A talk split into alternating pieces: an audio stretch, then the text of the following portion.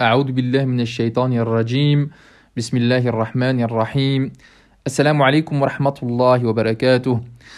Voilà aujourd'hui, euh, nouvel épisode de podcast et euh, c'est sans doute euh, le podcast le plus important jusque- jusqu'à présent. C'est un épisode important qui va aborder des questions cruciales, des questions essentielles. donc euh, en quelques points, je vais, euh, je vais vous présenter la structure de cet épisode-ci. Dans un premier temps, je vais euh, vous expliquer pourquoi est-ce qu'on devrait adorer le soleil. Hein. Ensuite, on va enchaîner directement sur pourquoi finalement non, on ne devrait pas adorer le soleil. Et on va enchaîner avec des réflexions sur, sur les, les, les athées et en quoi est-ce que les réflexions sur le soleil en fait leur donnent, leur donnent un point, c'est-à-dire que ça leur donne du crédit sur certains éléments. Mais c'est pour mieux finalement les mettre euh, en PLS dans le point suivant. Donc euh, restez jusqu'à la fin parce que c'est assez, euh, assez marrant comme activité finalement de, de- d'éparpiller façon puzzle les, grands, les grands intellectuels athées contemporains. Donc on va revenir au soleil. Pourquoi est-ce que je dis qu'on devrait adorer le soleil? Bah, C'est une réflexion assez bah, bête finalement, mais, mais vous allez voir, c'est, fondé. Donc quand on réfléchit euh, à l'énergie, donc euh, nous vivons euh, grâce à de l'énergie. Par exemple, quand on mange, on transforme ce qu'on mange en énergie, les fameuses calories. Mais toute la société, toute la société, toutes les sociétés humaines fonctionnent d'une manière ou d'une autre grâce à de l'énergie. Quand je vais avec ma voiture à la station essence et que je mets du carburant dans ma voiture, c'est de l'énergie solaire finalement. Parce que c'est quoi? C'est une énergie qu'on appelle une énergie fossile, parce qu'on va la chercher sous terre, que c'est euh, des plantes qui ont fossilisé euh, il y a 60, 70, 80 millions d'années, qui ont transformé de l'énergie solaire en énergie chimique. Et quand je mets cette énergie chimique dans ma voiture, le, moteur transforme cette énergie chimique en mouvement euh, qui se dissipe en chaleur, etc., etc. On va pas rentrer dans les détails, mais finalement, c'est ce qui est important à comprendre ici, c'est que cette énergie que je mets dans la voiture, ça vient du soleil. Euh, pareil pour le gaz naturel, d'ailleurs. Pareil pour le charbon. Tout ça, ce sont des énergies fossiles qui viennent de plantes il y a euh, des dizaines et des dizaines de millions d'années. Alors, il y aura peut-être parmi vous quelques esprits taquins qui me diraient oui, mais qu'en est-il des énergies renouvelables, par exemple euh, l'énergie éolienne qui vient du vent, l'énergie des barrages? Ben, C'est pareil, aussi étonnant que cela puisse paraître, ça vient du soleil. Quand on réfléchit à l'énergie de- des éoliennes, ça vient du vent. D'où vient le vent? Ça vient de masses d'air plus ou moins chaudes et froides qui glissent les unes sur les autres. Et euh, pourquoi est-ce qu'il y a des masses d'eau, euh, des masses d'air qui sont chaudes et d'autres qui sont froides? Ben Parce que elles sont chauffées par le soleil. Donc euh, c'est le, soleil qui, qui va en fait finalement donner du mouvement à ces masses d'air. Pareil pour le- les barrages. Les barrages, c'est quoi? C'est des grandes, grandes, grandes masses d'eau que l'on retient, puis que l'on fait couler à travers des turbines qui tournent et qui donnent de l'énergie. Bah, D'où vient que l'eau est en position de hauteur et puis qu'elle descend ben, Il a fallu faire monter cette eau. Qu'est-ce qui fait monter cette eau C'est le soleil. Le soleil évapore l'eau euh, des mers, des océans, qui vont ensuite pleuvoir sur euh, des montagnes et ça va couler, ça va aller dans des fleuves et des rivières. Et donc c'est un cycle infini. Sans soleil, on ne pourrait pas faire monter l'eau pour mieux la faire redescendre. Alors il y aura parmi vous quelqu'un qui dirait ok très bien pour tout ça, mais qu'en est-il de la géothermie? Donc qu'en est-il de euh, cette source d'énergie qui vient du sol, de l'activité volcanique, etc. Bah, si le cœur de la Terre est chaud, euh, il faut savoir que cette matière-là, qui est au cœur, au noyau de la Terre, c'est de la matière qui est issue du Soleil. C'est le Soleil qui a quelque part fabriqué cette matière dans son noyau. Euh, pareil pour le nucléaire, d'ailleurs l'énergie nucléaire, s'il y a de l'énergie au noyau de l'uranium, bah, cet uranium, il a été fabriqué finalement grâce, euh, grâce à l'énergie du soleil. Donc sans le soleil, on n'est rien. hein. Sans compter la photosynthèse, euh, je veux dire les plantes, euh, si, on peut les manger, c'est grâce à l'énergie du soleil. Et si on peut manger un bon steak de bœuf, c'est parce que le bœuf a pu manger lui-même des plantes. Et donc finalement, franchement, de quel côté l'on se retourne, on est toujours confronté au soleil, au soleil, au soleil? On ne peut pas vivre sans, sans le soleil. Et donc, quand on y réfléchit, on se rend compte que tout est contingent du soleil. Qu'est-ce que ça veut dire contingent? Ça veut dire que ça dépend. Il y a toujours des liens, euh, euh, des liens, des relations entre ce qu'il y a sur Terre et le soleil. Et donc, ce terme de contingence, il est extrêmement important, c'est pour ça que j'insiste là-dessus. Donc, contingent, ça veut dire qu'il y a des éléments qui sont euh, dépendants des autres. Ils auraient pu ne pas exister. S'il n'y avait pas eu ce qu'il y avait avant ou à côté, ils n'existeraient pas. Donc, finalement, quand on voit que sur Terre, tout est contingent et tout est lié au Soleil, euh, pourquoi ne pas adorer le, Soleil? Et c'est euh, pas anodin que je prends ça comme exemple, puisqu'il y a, c'est une parabole en fait, hein. c'est une manière de réfléchir sur le monde autour de nous qui est utilisée dans, dans le Coran euh, lorsque, lorsque Ibrahim évoque, évoque cette réflexion. Et donc on ne doit pas adorer le soleil parce que le soleil lui-même c'est une contingence. Le soleil lui-même il ne s'est pas créé lui tout seul. Euh, Aujourd'hui, en cosmologie, on, sait que ça provient de l'agglomération pendant des milliards d'années de gaz, de poussière qui sont mis ensemble et qui se sont densifiés, etc. etc. et ça, a engendré finalement le Soleil. Le Soleil, il est assujetti aussi à une trajectoire, un mouvement déterminé. Il ne peut pas décider de ce qu'il veut faire, de où est-ce qu'il va aller, de la quantité d'énergie qu'il va produire. Il est assujetti véritablement. Et donc, euh, à quel, euh, à euh, verset je fais référence? Au suivant. أعوذ بالله من الشيطان الرجيم. فلما رأى الشمس بازغة قال هذا ربي هذا أكبر. فلما أفلت قال يا قوم إني بريء مما تشركون. Donc, euh, c'est quoi le contexte le contexte, dans ce verset, le verset 78 de la, de, la Surah 6, c'est que Ibrahim salam, il polémique avec, euh, avec son peuple sur la question de ce qu'il faut adorer. Et il va évoquer certains astres, euh, euh, une planète, et puis une étoile, et, puis la Lune, et puis finalement le Soleil, pour chaque fois dire Ah voilà, ça c'est un astre extraordinaire, il faudrait l'adorer. Puis l'astre disparaît, et alors euh, Ibrahim salam dit Ah non, bah alors il faudrait adorer plutôt la Lune, qui est plus impressionnante. Et puis finalement, lorsque ensuite Ibrahim, et c'est ça la traduction rapprochée du verset que je viens de citer, lorsque ensuite Ibrahim euh, observa le soleil levant, il dit Voilà mon Seigneur, celui-ci est le plus grand.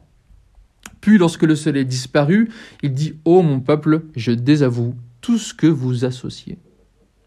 Donc euh, la formulation c'est euh, Inni bari'um mimma tushrikun, tout ce que vous associez. Alors associé à quoi, à qui? Je pense que vous connaissez la réponse, mais on va laisser cette réponse en suspens pour mieux l'aborder plus tard.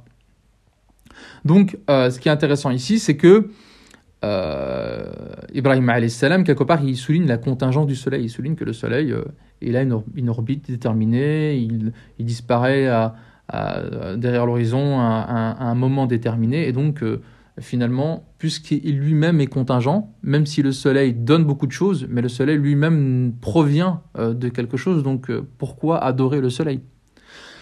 Alors ça, c'est le premier point important. En quoi est-ce que ça touche aux, intellectuels athées et à ce qu'ils nous disent?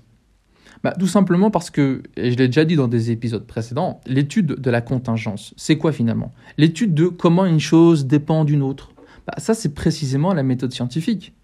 Si je pose les questions du style euh, d'où vient le rhume? Pourquoi est-ce qu'on a un rhume? Euh, Ou euh, comment se forme un, orage? Ou, quelle est la meilleure période pour récolter le blé?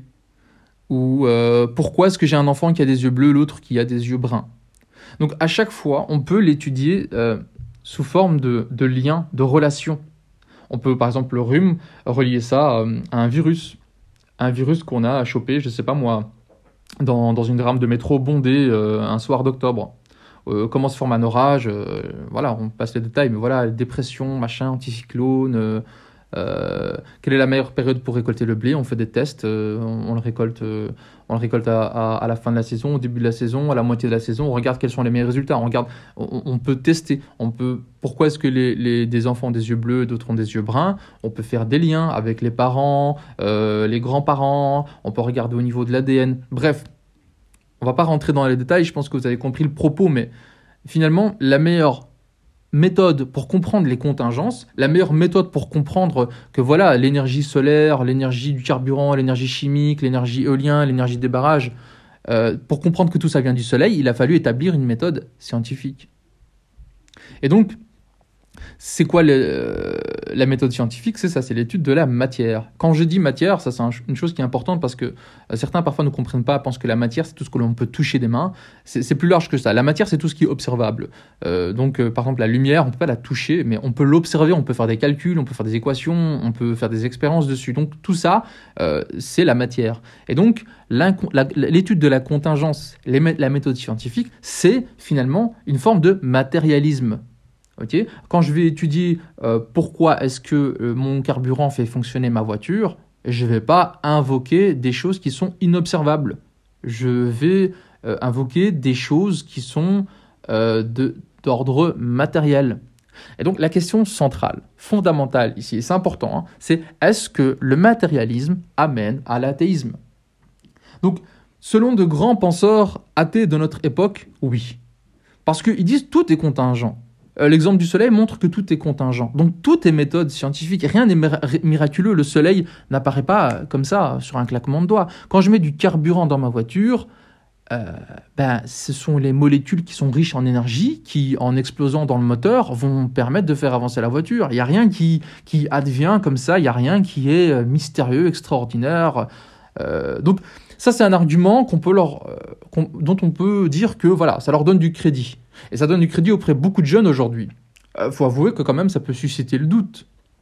Quand on réfléchit sur le monde autour de nous, on ne voit que de la contingence. On a du mal à voir quelque chose qui ne soit pas contingent. On a du mal à voir quelque chose qui provient pas de quelque chose, qui ne soit pas lié à autre chose. Mais quand on y réfléchit, si on se pose deux secondes, deux minutes, et qu'on se dit, est-ce que c'est vraiment possible que tout, tout, tout soit contingent?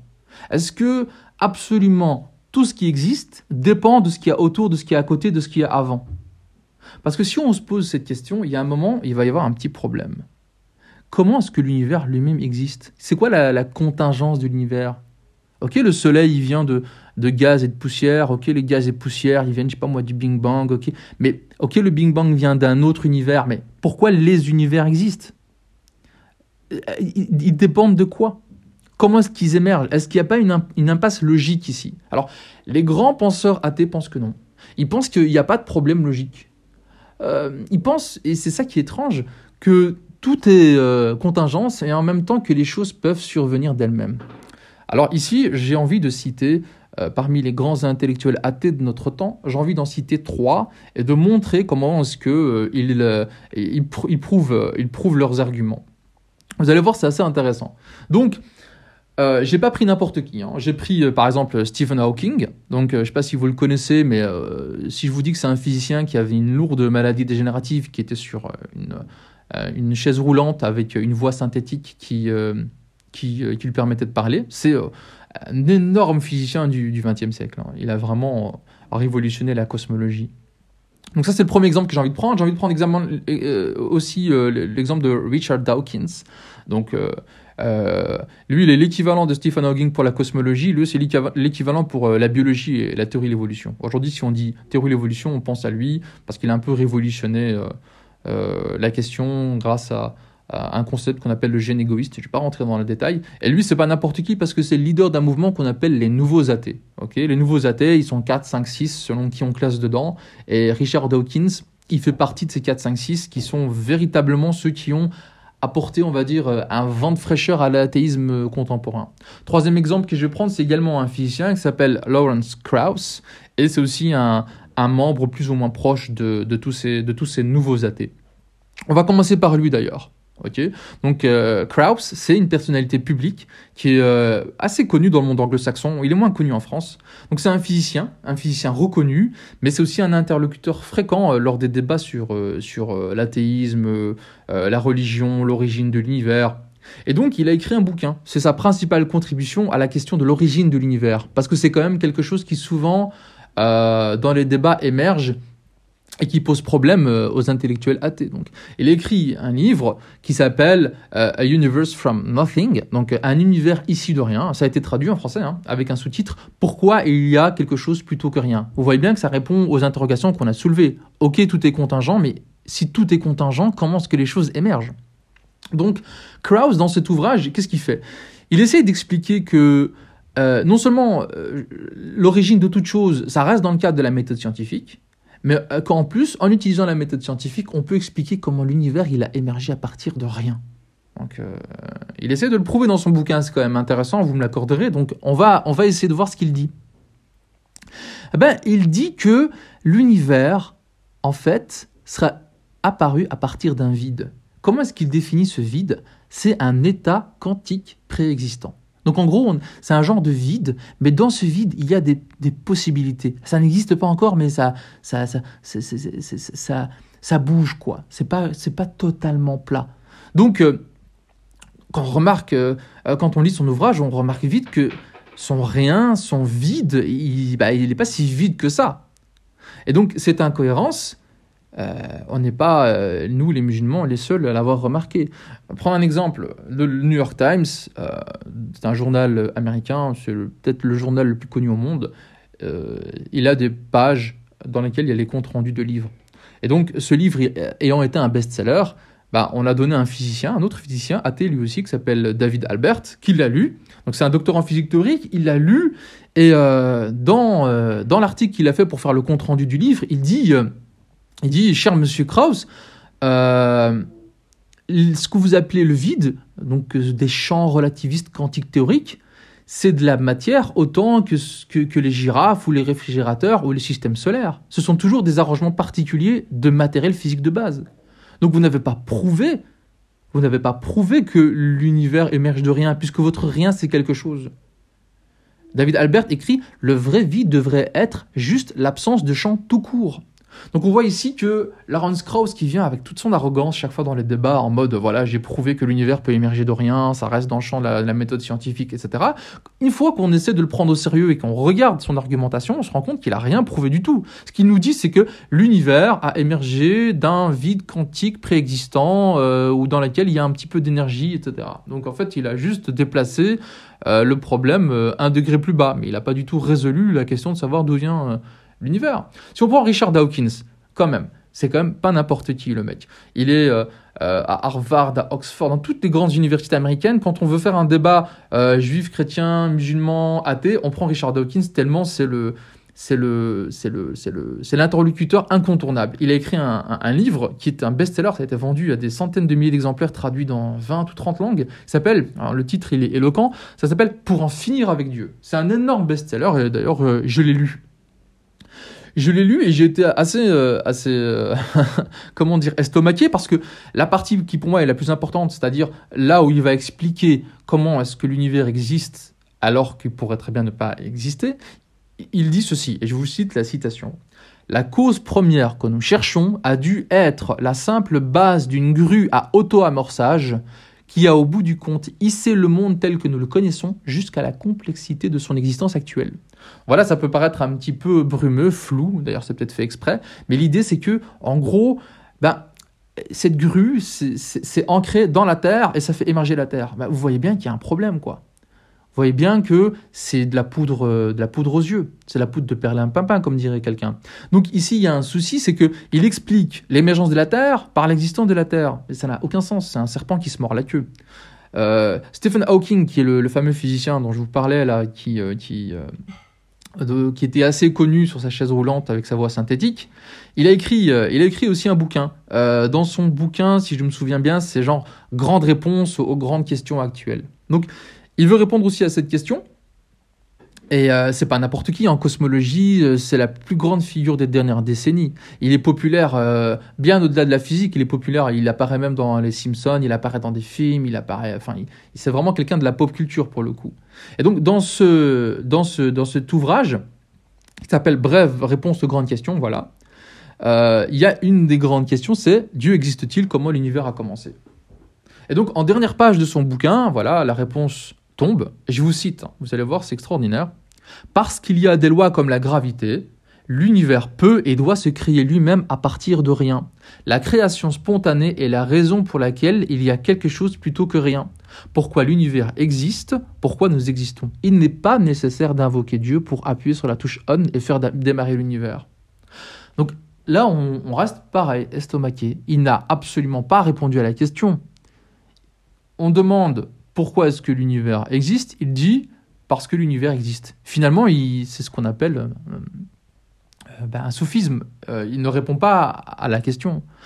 Et il y a un autre physicien, un Français qui s'appelle Étienne Klein, que vous connaissez peut-être. Il est très populaire sur, sur, notamment sur YouTube parce qu'il fait des conférences très, très bien vulgarisées. Et il y a un journaliste qui est allé voir Étienne Klein, il dit voilà, Stephen Hawking a écrit ce bouquin et il dit ça sur Dieu. Qu'est-ce que vous en pensez? Et je vous cite ce que dit Étienne Klein. Il dit Ne me faites pas rire. C'est lui qui dit ça. Hein. Il dit Ne me faites pas rire. Là, dans le dernier livre que vous citez, finalement, dernière page, on n'a pas besoin de Dieu pour créer l'univers, les lois de la gravitation ont suffi pour le faire. Mais vous voyez la naïveté du truc. Prenons Stephen Hawking au sérieux. Imaginons qu'au début, il n'y avait pas d'espace, pas de matière, pas d'énergie, pas de rayonnement, mais il y avait les lois de la gravitation. Les lois de la gravitation sont là, transcendantes, et pof, elles créent l'univers. Ça veut dire que si vous définissez Dieu comme étant celui qui a créé l'univers, vous devez admettre que les lois de la gravitation, c'est Dieu. Fin de citation. Donc ça, c'est dans l'interview d'Étienne Klein. Étienne Klein qui n'est pas, euh, qui n'est pas un, quelqu'un qui est croyant, qui n'est pas quelqu'un qui, qui, est religieux ou quoi. C'est juste, on a des intellectuels euh, qui peuvent même être euh, athées, qui, lorsqu'ils lisent les, arguments des athées pour euh, défendre le fait que l'univers serait émergé à partir de rien ou, ce genre de choses, remarquent que l'argumentation, elle est nulle, elle est creuse. En fait, elle, est, elle, est, elle ne répond pas à la question. Donc, la contingence, il faut bien voir que c'est une grosse épine dans le pied des athées. Pourquoi? Parce que l'univers de nous, l'univers autour de nous, il est contingent. On a, on a bien dit, on a bien, on va pas le redire, mais le soleil, euh, les planètes, euh, les, les, nuages de gaz, etc. Tout est lié à quelque chose qui vient. Tout est lié à des relations de cause à effet, etc. Du coup, comme la méthode scientifique, c'est l'étude de la contingence, les athées nous disent voyez, voyez, pas besoin de Dieu ou de créateur. Vous vous rappelez dans l'épisode précédent, je citais Lagrange, Lagrange, grand mathématicien, qui apporte un traité de cosmologie à Napoléon. Napoléon, il est waouh, il est, il est impressionné. Il dit à Lagrange voilà, votre traité de cosmologie excellent, mais y a, y y a, vous évoquez jamais Dieu. Et Lagrange lui répond je n'ai pas eu besoin d'hypothèse Dieu. Donc c'est ça, la, la force des athées, c'est ça. C'est à ce moment-là qu'ils sont forts, dans le sens où, vous voyez, regardez, j'ai pu expliquer la matière autour, rien qu'avec des lois scientifiques, rien qu'avec en regardant la contingence. Mais par contre, quand il faut expliquer pourquoi il y a quelque, chose plutôt que rien, comment les choses ont émergé à la base, là, ils abandonnent la méthode scientifique. Ces gens nous disent, bon, ça fait pop, ça surgit. Hein, Dawkins nous dit, euh, c'est une grue, euh, une grue à auto-amorçage. Vous imaginez, vous, une machine qui se crée elle-même, puis une fois qu'elle s'est créée, elle fait ce qu'elle a à faire. On, a une grue qui se crée, puis elle crée la Terre. Donc, on a Stephen Hawking qui dit, bah non, euh, l'univers a, émergé des lois de la gravitation. Mais les lois de la gravitation, qui les a fait émerger? Ça n'a pas de sens aucun sens. Ou alors on a quelqu'un comme Krauss qui dit euh, euh, si si ça émerge du néant, mais après on te dit, on lui demande c'est quoi le néant? Ah c'est un champ quantique préexistant. Bah s'il y a un champ quantique préexistant, bah c'est pas le néant.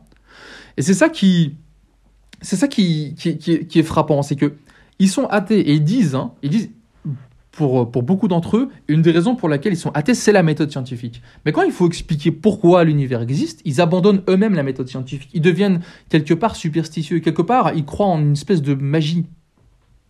Alors que, quand on y réfléchit, la seule conclusion logique, c'est qu'il doit absolument exister une entité qui est non contingente. Une entité qui ne dépend de rien et dont tout dépend. Parce que l'univers, le cosmos, les galaxies, les planètes, la nature autour de nous, les cycles, tout ceci ne peut pas tenir s'il n'y a pas en dehors de toutes ces chaînes des nécessités et de liens un être qui est extérieur. Parce que si tout dépendait de tout, bah, c'est comme de nouveau un serpent qui se mord la queue. Par exemple, la Terre dépend du Soleil, euh, le Soleil dépend, je sais pas moi, d'un gaz de poussière, le gaz de poussière dépend de la galaxie, euh, et la galaxie dépend de la Terre. C'est comme si je disais, euh, c'est comme si je faisais un, argument circulaire comme ça, avec euh, un serpent qui se mord la queue, et c'est une contradiction logique. Il ne peut pas y avoir A qui dépend de B, B qui dépend de C, C qui dépend de D, et D qui dépend de A.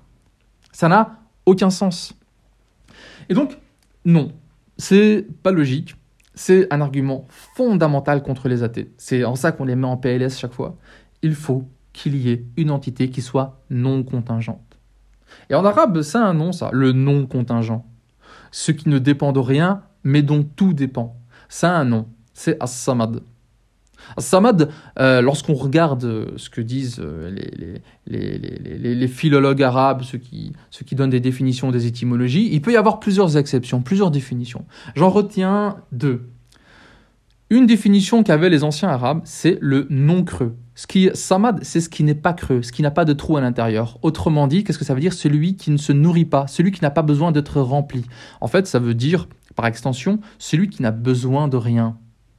Mais ça veut également dire le soutien universel, c'est-à-dire celui dont tout a besoin de lui. Le soutien universel, c'est une entité qui existe et tout ce qui existe en dehors a besoin de lui. Et donc ça c'est important parce que dans le Coran, on a euh, dans, euh, dans, une, dans, une, dans une surah, on a euh, un verset qui dit إن الله يمسك السماوات والأرض أن تزولا ولئن زالتا إن أمسكهما من أحد من بعده donc euh, la traduction rapprochée de, de ce verset c'est Allah maintient les cieux et la terre pour les empêcher de s'affaisser. Et si jamais ils s'affaissaient, qui pourrait les soutenir si ce n'est lui? Ça, c'est dans la sourate Fatir. C'est une sourate importante dont le nom est important parce que justement Fatir, c'est le créateur intégral. C'est celui qui crée à partir du néant. Or, et je reviens au verset qu'on a évoqué tout à l'heure sur Ibrahim lorsqu'il polémique avec son peuple. Lorsqu'il dit qu'il rejette euh, l'adoration du soleil, qui rejette tout ce à quoi on associe. Qu'est-ce qu'il dit dans le verset suivant? On va le lire euh, tout de suite. Donc. إني وجهت وجهي للذي فطر السماوات والأرض حنيفا وما أنا من المشركون عفوا وما أنا من المشركين Astaghfirullah, je me suis une petite erreur, vous me pardonnerez. Donc la traduction euh, approximative, c'est je tourne mon visage exclusivement vers celui qui a créé à partir du néant. L'expression qu'il utilise, c'est donc comme la surat Fatir qu'on vient euh, d'évoquer.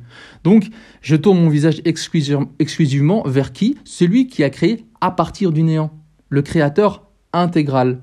Donc on voit véritablement qu'Ibrahim salam, lorsqu'il polémique avec son peuple sur euh, l'adoration de la lune, des étoiles, de Vénus, euh, du soleil, c'est qu'il essaie de leur expliquer que tout ça est contingent et que donc la seule adoration qui compte, c'est l'adoration du non contingent. Et c'est qui le non contingent C'est le créateur intégral, celui qui est capable de créer à partir du néant. Le Soleil, vu que lui-même est issu de, processus qui lui préexistent, n'est pas un créateur intégral. Pas plus que la Lune, pas plus que toutes les autres divinités qu'ont euh, adoré euh, les peuples précédents et, qui sont encore adorés aujourd'hui à certains égards. Donc, qu'est-ce qu'on peut conclure? On peut conclure que les athées, ils sont très forts. Pourquoi? Pour se moquer des, récits miraculeux dans les religions. Ils sont très forts aussi pour pointer les extrêmes, les choses qui choquent dans les religions. Mais ils sont pas très doués pour fonder leur propre idéologie sur quelque chose de solide. Donc, ne vous laissez pas impressionner par, euh, les athées, quels qu'ils soient, parce que leurs contradictions sont énormes. Donc voilà pour euh, la mise en PLS de ces intellectuels athées et l'établissement clair de, euh, de l'importance qu'il y ait un, être non contingent, un samad, un fatir. Alors, voilà pour euh, la fin de cet épisode. Mais il y a une question qui, qui peut quand même euh, persister. La question que, que certains pourraient dire, c'est OK, il y a un être non contingent, apparemment c'est une nécessité logique. Ceci dit, l'existence d'un non contingent, est-ce que c'est automatiquement la preuve que l'islam est la religion vraie? Et ça, c'est vrai que pas directement. On peut très bien imaginer quelqu'un qui médite sur la création, sur, euh, sur l'espace, sur euh, les méthodes scientifiques et se dire non. Il est obligatoire qu'il y ait au moins une entité non contingente sur laquelle repose tout cela. Mais de là à arriver à l'islam est la vérité, Allah est ce, ce non contingent et le prophète Mohammed est le sceau de la prophétie, euh, on n'y arrive pas automatiquement. Or, ceci, bon, c'est un autre sujet euh, qu'on abordera, inshallah, dans d'autres épisodes. Wassalamu alaikum wa rahmatullahi wa barakatuh.